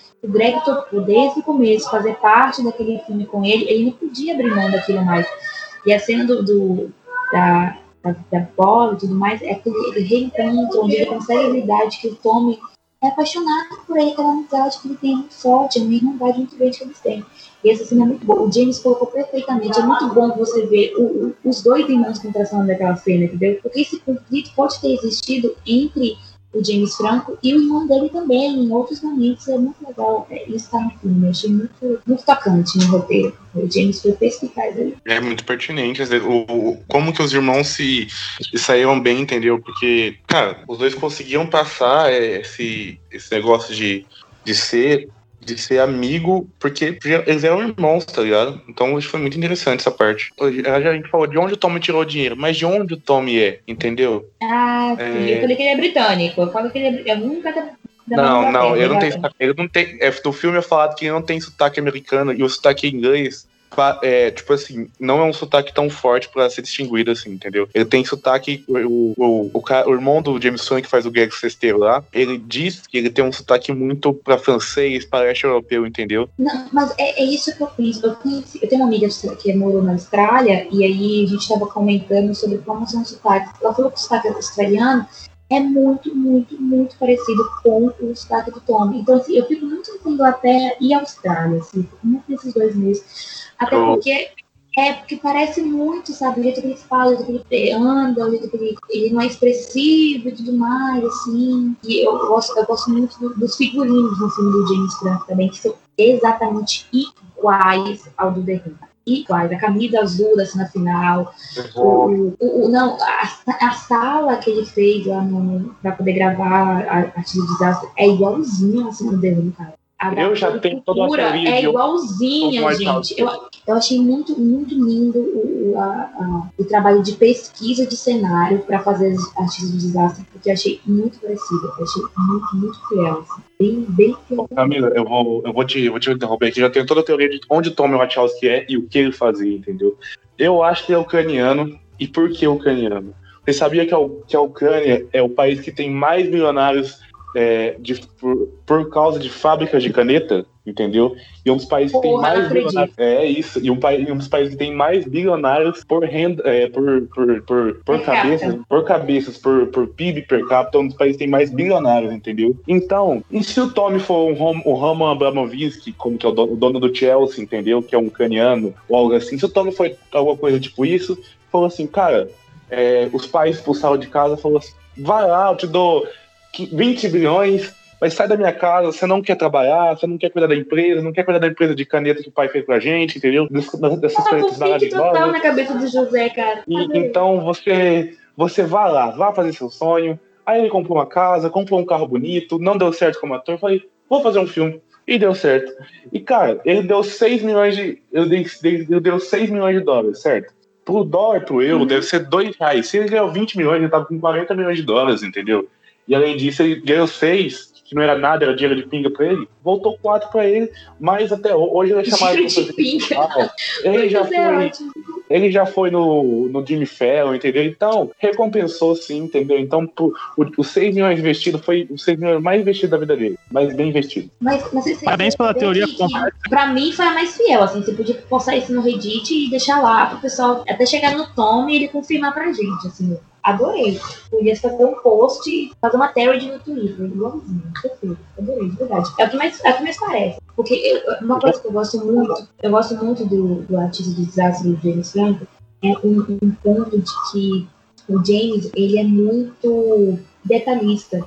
Então, ele não queria fazer um filme muito. Só um filme fazer uma. Ele podia fazer simplesmente um documentário, reunir filmagens, entrevista com os atores tudo mais, mas não, ele quis recriar o filme dentro do filme. E isso eu achei muito genial, porque a gente não vê isso muito, assim. Um artista que já é renomado recriar um filme falando sobre como o filme aconteceu. A não ser com David Finch, com David, David Finch agora, com Mank e tudo mais. Ah, teve o meu nome do mais também, que você acabou de falar. Isso, exatamente. É muito, é, muito, é muito raro a gente ver essa recriação tão fiel de um filme que não teve a reputação que merecia, porque teve mesmo sendo o escrachado que ele é, sendo uma comédia que pinta eles são, é um filme que as pessoas vão ao cinema assistir ainda, tem sessões meia-noite. Ele, ele, ele virou famoso por causa de um filme que não foi não fez muito sucesso, agora ele é. E, o Tom ele estar, tipo, ele deve estar feliz da vida, onde quer que ele esteja agora, neste mundo, ele deve estar feliz sabendo que o filme que ele fez, acreditando nesse filme que ele tanto acreditava, nessa amizade que ele tinha tanto com o Greg, e finalmente chegou às pessoas, ele realmente ser reconhecido por uma coisa que ele sempre disse, que era ser famoso, assim. Sim, e outra coisa. Relevante. O, o, o, o Tommy, ele não foi uma pessoa ruim pro Greg, não. Tanto que os dois são meus amigos até hoje. Não. O Tommy, o Tommy foi um anjo na vida do Greg, porque, tipo assim, o Greg morava com uma casa pequena e não tinha condições de vida, não tinha condição de dinheiro, entendeu? E o Tommy proporcionou a entrada pra Hollywood, e ele proporcionou ele, tipo, pra várias coisas. Deu uma condição de vida, bancou muito tempo ele em Los Angeles, entendeu? Quando ele quis, quando ele quis ir pra lá, pra São Francisco, não sei, não lembro da cidade agora. E, tipo assim, auxiliou o Greg de, de, várias formas, entendeu? Então eu acho que, tipo, o Tommy, ele, além de ele ter sido, tipo, dele ter sido um, um, um diretor, um, ele foi também um, um, homem que auxiliou muitos amigos dele e todo mundo ali do, do negócio. Os, os, você pode ver o pessoal do filme, os diretores, os gravadores, todo mundo meio que odiava o Tommy, mas ele falava assim: pá, vocês podem me odiar, mas eu posso odiar meu dinheiro, entendeu? Uhum. Tem uma cena muito boa que não sei se vocês lembram, que é a cena do quando o cara vai sacar o. vai compensar o cheque e chega lá e tem, tipo assim. Ah, a gente vê, se tem dinheiro aí nessa conta. Tipo, ele, ele nem acreditava que o Tom tinha dinheiro pra pagar, financiar o filme. Quando chegou lá, tinha dinheiro, tá ligado? E você vê que em nenhum momento eles falam que os salários. Tem momentos que eles falam que o salário tá atrasado, mas você vê que tipo, é só uma vez. Aí o Tommy vai lá, paga todo mundo e fica tranquilo. Ele realmente bancou o filme. Não tem financiamento de ninguém, gente. Nenhum nenhum nenhum estúdio bancou o filme do Tom, cara. Ele bancou todo o bolso dele. Tá nos créditos legal. iniciais, né? Não me engano, Isso. tá nos créditos iniciais o I Soul Productions, algo assim. Ele, ele inventa lá uma empresa pra dizer que é a produtora dele. É a produtora. Esse é muito. É um cara literalmente muito doido e falou que tem dinheiro pra caralho. Eu quero fazer um filme e vou fazer. É uma coisa que, tipo assim, falta muito e muita gente hoje em dia. Assim. Ele, ele acreditou nele mesmo que lançou. E hoje é o que ele é. A gente tá fazendo um podcast sobre The Who. Depois de anos, quase 20 anos depois, a gente está aqui falando sobre ele. É, é, sensacional. Eu gostaria de dar um abraço no e falar, olha, cara, você é uma inspiração para quem está fazendo cinema agora. Muito obrigada. Eu queria só. Não, você é inspiração para quem está fazendo cinema e quem tem 6 milhões de dólares, né? Porque não é todo mundo tem isso, não. quero só, eu quero só deixar registrado aqui. Eu não sei o quão perto do final do programa a gente tá, mas eu queria falar um pouquinho sobre o filme ainda em si. Uh, eu gosto muito de uma cena depois ali. Uma cena bem edificante, até bonita, depois que, o, que eles conseguem lançar o filme e ele estreia no cinema. E tu vê ah, que é. Ele fica muito feliz. Ah, o, o, diálogo dele com o, com o Greg, né? Por mais que o filme tenha tido uma, uma recepção que as pessoas estavam rindo do filme dele que aparece um drama e tava aquilo ali, cara. E isso é muito bonito, foi bem legal de ver. É, ele fala assim: ah, as pessoas estão amando o meu filme, estão rindo do meu filme, né? Também é um fofo, é um fofo, é um, é um caniano muito fofo, entendeu? Se ele não for o caniano, também eu acho que é o caniano. É, eu, eu acho que o Tommy deve ser uma das melhores pessoas que, assim, a gente poderia conhecer, assim, deve ser maravilhoso como pessoa. É, e eu, gosto, eu gostaria muito de sentar com o Tommy, tomar um uísque, que tá acontecendo aqui três horas com ele, só pra me inventar a lorota, não, não importava. Só pra me ouvir falar. Porque ele deve, ter, ele deve ter umas ideias geniais, cara. Ele deve ter muita criatividade. Eu gostaria que ele lançasse mais filmes, eu sei. Porque... O, Tom, o Tom é um dos três diretores que se eu pegasse, daria um abraço nele, entendeu? É, um dos meus diretores favoritos eu não consigo dar um abraço, porque eles são pessoas meio que são meio excêntricas, entendeu? Mas alguns diretores dariam abraço, como Scorsese, que é muito fofo, é um velho muito fofo, que dorme no meio do Oscar. É, John Carpenter, que, pô, é um velho muito fofo também, e não dorme no meio do Oscar, porque nunca foi indicado, porque o pessoal do, o pessoal do Oscar deu terror. E... Protesto! Protesto! Momento protesto do programa, é isso aí. O Oscar de terror, bando de fé da puta que eles são. Exatamente, exatamente. Também, eu, nunca, eu nunca vou perdoar, desculpa, pode ser muito estranho. Eu nunca vou perdoar Hereditário não ter sido indicado ao Oscar e a Toni Collette não ter indicado como melhor atriz. Eu acho isso inadmissível, inadmissível. Foi, foi, né? Cara, 2018 eu não achei que foi, que foi roubo, tá ligado? Mas eu também não achei o Hereditário, o Hereditário tinha que ser indicado, é, porque foi um dos melhores, foi um, um impacto do terror mundial, porque, mano, eu relativamente assisto terror todos os dias, assisto de 5 a 6 filmes de terror por dia, e, e eu acho que Hereditário Amigo, você tá bem? Não é à toa que ele tem um podcast chamado Creepcast, que é especificamente é sobre filme de terror, né? Meu, meu podcast é basicamente sobre filmes de terror, sobre filmes de terror. Tem outros temas, entendeu? Mas eu assisto muito terror, assisto também, geralmente assisto cada Oscar. Curto de terror eu assisto pra caralho, curto de inicial, então eu assisto muito filme e eu acho que Hereditário foi um impacto pro, pro cultura do terror e acho que foi o, o marco aí pra, da, da vela, do, do início do chamado pós-terror. Não, uma, na verdade, a, a vela pro, pro pós-terror é a bruxa, né? Mas acho que foi um impacto muito grande pro nome tanto que teve uma continuação, né, que é o Midsommar, que não foi tão forte como o primeiro filme, mas foi boa. Desculpa interromper okay. o assunto. Legal, legal, legal. Eu assisti a Título do Desastre duas vezes, né, assisti recentemente para fazer podcast, e, e, é um dos meus filmes favoritos. Eu não pensava que, ele era, que eu gostava tanto, assim, até assisti pela segunda vez. Simplesmente não pausar o filme, assisti direto, sempre que eu simplesmente pausando, e fazer outra coisa, eu assisti completo, porque eu adorei a visão do James Franco, eu adorei como ele fez com que o filme fosse visto visto não como uma coisa assim, escrachada, feita pelas, pelas coxas, uma coisa assim, que realmente é um filme que teve uma visão, teve um detalhe, teve uma personalidade por trás, que foi a personalidade do Tommy, gente mostrar como que ele, como que ele era fora do filme, né? A gente só conhecia o personagem Johnny interpretado pelo Tommy, o cara aleatório que gravou um filme. E a gente tem essa visão de como aconteceram para ele. Eu, amo a cena de introdução, que é ele no teatro e ele fazendo uma apresentação no, na, como fala? na audição lá, né? Que tá fazendo escola de teatro. Eu adoro a cena que ele começa a gritar, negócio. Isso traz muito da personalidade de Tommy, que a gente não tinha visão disso assistindo The Room. E aí eu gostei muito de como o, o, o James ele não fez um filme estático é, sátiro, ele fez um filme realmente de um cara que queria lançar um filme, era só isso. Ele, ele, ele simplesmente acreditou naquilo, igual o Tom acreditou no filme dele, e eu achei um respeito muito grande do James Franco, da produção inteira, o, o elenco também é muito rico, muito bom também no filme, a gente tem aquele carinha, o Ruivinho, que os ovos, eu esqueci o nome dele, que é muito conhecido filme de comédia, e como todo mundo realmente levou a sério aquilo, então foi indicado o Oscar, um filme que retrata a história de outro filme muito doido, mas que foi visto como realmente uma obra, uma obra-prima que The é, e que o James Franco conseguiu validar mais ainda de que é um filme excelente. Assim. Pode ter esses altos e baixos, pode ter só cenas crachadas de sexo, pode ter tudo aquilo, mas é um filme que vai ficar aí por gerações e gerações, todo mundo vai se lembrar, ninguém vai se esquecer. A gente partida do desastre o James Franco se consolidou para mim como diretor. O cara é muito bom dirigindo. Eu quero ver realmente mais filmes dele como diretor, porque eu acho ele excelente. Ele tem uma visão muito boa de set, de tudo mais, de, de cast, de, de como funciona uma produção. É, é genial. O James deveria focar aí como diretor. Fazer um contrato com a Netflix e lançar uns três filmes. Eu, as considerações é isso finais, aí, cara. Cara, minhas considerações finais é igual a Camila falou, não é uma sátira, é um filme totalmente diferente, inovador, que mostra a história do cinema e que faz muito melhor que o Fincher, que, é um, que dizem que é um puta de um diretor, tá ligado? Porque, tipo, faz com. Não tenta inovar, colocar algo preto e branco, alguma coisa na fotografia. A fotografia é limpa, é plana, mas mesmo assim é totalmente inovador pelo jeito de achar.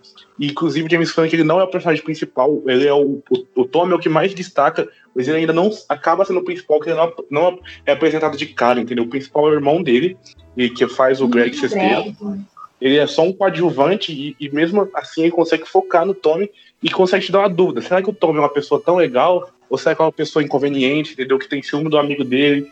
A gente fica com várias dúvidas sobre a personalidade do Tommy e ele consegue colocar desse jeito sem que o próprio Wachowski ache isso ruim, tá ligado? Então o James Franco faz um puta de um trabalho nesse filme. Ele é um puta de um diretor, um puta de um, de um ator também, entendeu? Ele sabe é, fazer bem comédia, como ator e, e provou que pode dirigir bem comédia, entendeu? E para você fazer isso, você passar de um negócio pro outro, é muito difícil, entendeu? Eu quero ver o James Franco em, outra, em outros estilos, como drama, como o próprio terror, que eu sou apaixonado por terror. é, como vários destinos eu quero ver o James Franco é, dirigindo. E, cara, o filme mostra uma película exata de como Tommy é, abre muitas dúvidas sobre como Tommy é, entendeu? É, mostra a amizade dele, assim como é, a possessão que ele quer ter pelo amigo, entendeu? A, ele quer ser dono, quer comandar isso, e mostra que o Tommy é tá buscando um verdadeiro sonho americano e, e ele consegue do jeito dele, talvez não do jeito mais perfeito, com sucesso inicial, mas ele consegue, entendeu? E é isso que eu, que eu amo, entendeu? Uma história simples, uma história de vida, e nos cativa de todas as formas, mesmo você, você não sabendo se é verdade absoluta ou não. Muito legal, vocês são muito bons de conversa e eu fico encantado porque deu para ver, principalmente José com The Room e a Camila com Artista do Desastre, a paixão que vocês têm pelas obras e pelos respectivos realizadores. É bem legal de ver isso daí. E para encerrar, eu queria que vocês dissessem aí, deixassem aí. A... Eu sei que o já um pouco do podcast dele, mas vocês têm Instagram, rede social, as pessoas podem seguir vocês? Falem aí. Ah, bem, eu falo de cinema no meu Instagram basicamente. É um Instagram pessoal, mas eu falo bastante de cinema lá, sempre eu postando alguma coisa. O nome é, meu nome é Ponto Camila, bem simples, é fácil de gravar. Meu nome é Ponto Camila. Me segue no Twitter também, que eu falo muito de cinema no Twitter, que é arroba CDNews, por causa do Daniel Daniels, que eu sou apaixonada. Ai, meu Deus, eu só queria casar com o Daniel Daniels. E o meu Letterboxd também é o mesmo nome que tá no Instagram. Meu nome é Ponto Camila, tá lá na minha, na minha bio também o link. Lá eu faço umas reviews bem gigantes de alguns filmes que eu gosto muito. E outras nem tanto. Tem uns aí que eu, de, tipo David Finch, que eu não tô tendo assistimento, muito ruim. Pronto, é isso, obrigada. E é isso, basicamente. Me segue nas redes sociais e aí se encontra em outros podcasts da vida. Foi um é... prazer imenso participar desse podcast. Eu, eu não uso é, Instagram, eu uso só o Instagram do Creepcast, então, tipo, se você falar, é, basicamente eu tô lá quase todos os dias, quase todo momento, arroba creep, underline cast, é, é o que tem o símbolo vermelhinho assim, uma caveira no meio do símbolo. É, eu uso muito o Letterboxd, segue lá no Letterboxd, é, Basbook, B-A-S-U. É, entra lá no meu Airbox que eu posto, você vai ver, deixa eu ver, seis filmes por dia, entendeu? Tendo de curta, filmes normais. E muito obrigado pela oportunidade. E sigam o Cripcast, vão lá ouvir também. E assim como ou, ou, ouçam esse podcast também, tá maravilhoso. Isso aí, galera. É isso aí, galera. Chegamos a mais um fim de, de podcast elementar. Espero que vocês tenham curtido. Falamos aí sobre The Room e o Artista do Desastre. Sigam as nossas redes sociais. A gente tá no Instagram, a gente tá no Facebook. Sigam o nosso grupo no, no Telegram. Ouçam o Maratona de Sofá, que é o podcast irmão, é o site onde eu publico lá os meus textos sobre cinema.